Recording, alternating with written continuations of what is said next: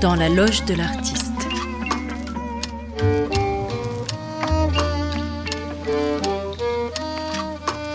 Une émission proposée par Sarah Roubateau.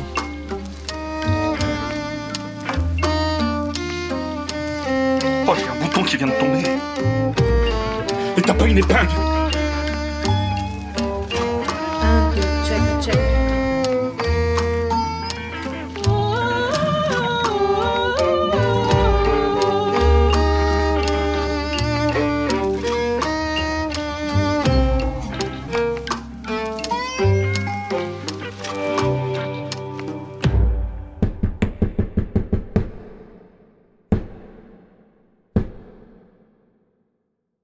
Interdiction d'aller mal. 163, 164, 165 likes déjà, pour une photo de ma bouille. Les émoticônes et les points d'exclamation fusent. Publier cette photo, c'était un test.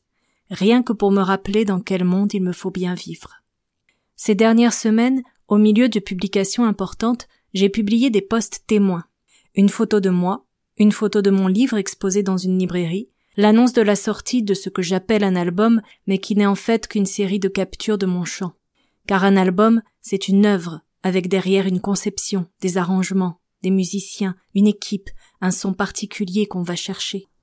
Ce n'est pas faire des bornes pour le studio le plus proche, où le pied de micro se fixe au scotch, où il fait froid, où ça sent le tabac, où l'ingé son fait popper dans mon oreille un bruit insupportable dès qu'il coupe le son de sa pièce parce qu'il oublie de baisser le volume avant de déconnecter où surtout il n'y a personne pour orienter mon travail, seulement un exécutant qui capte un son. Mais appelons ça un album et faisons mine que c'est enfin l'album du spectacle tant attendu. Entre ces joyeuses annonces, je poste ce qui me travaille réellement, ce sur quoi j'ai besoin d'une réponse du public. Une vidéo racontant comment on se sent quand les gens venant à une veillée partent enchantés, sans rien laisser dans le chapeau un questionnaire pour comprendre comment ils perçoivent la vente de son, un appel pour que quelqu'un m'aide à traduire mon site, un like, deux likes, aucun partage. Un artiste, c'est pas là pour raconter ses problèmes, c'est là pour faire rêver.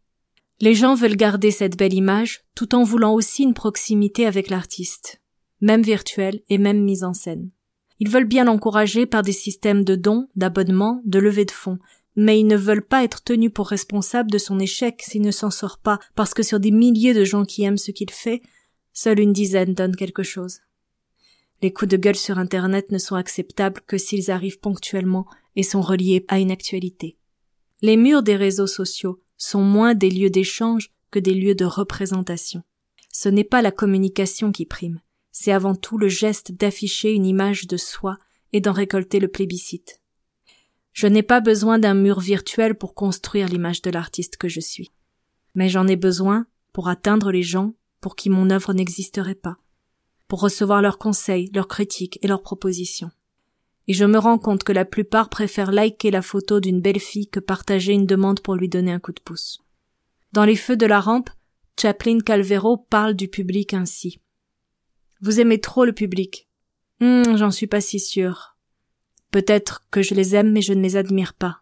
En tant qu'individu, oui, il y a de la grandeur en chacun. Mais comme foule, c'est un monstre sans tête qui ne sait pas de quel côté tourner. J'avais imaginé que dans le mouvement qu'on observe aujourd'hui, où les citoyens veulent être plus intégrés à la vie politique, où les consommateurs sont avides de connaître ce qu'ils achètent et de fabriquer eux-mêmes certains produits, où les lecteurs s'abonnent à des médias indépendants, ils voudraient aussi un autre rapport à l'artiste où le public serait un membre actif de l'œuvre, dont l'artiste n'est pas le propriétaire, mais le passeur. Autre chose qu'un public passif recevant un produit à consommer. Je ne sais pas si j'arrive trop tard ou trop tôt, mais j'ai bien l'impression de ne pas être dans les temps.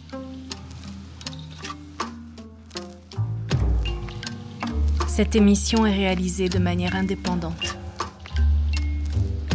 Pour que je puisse continuer, vous pouvez faire un don sur Tipeee à l'adresse tipeee.com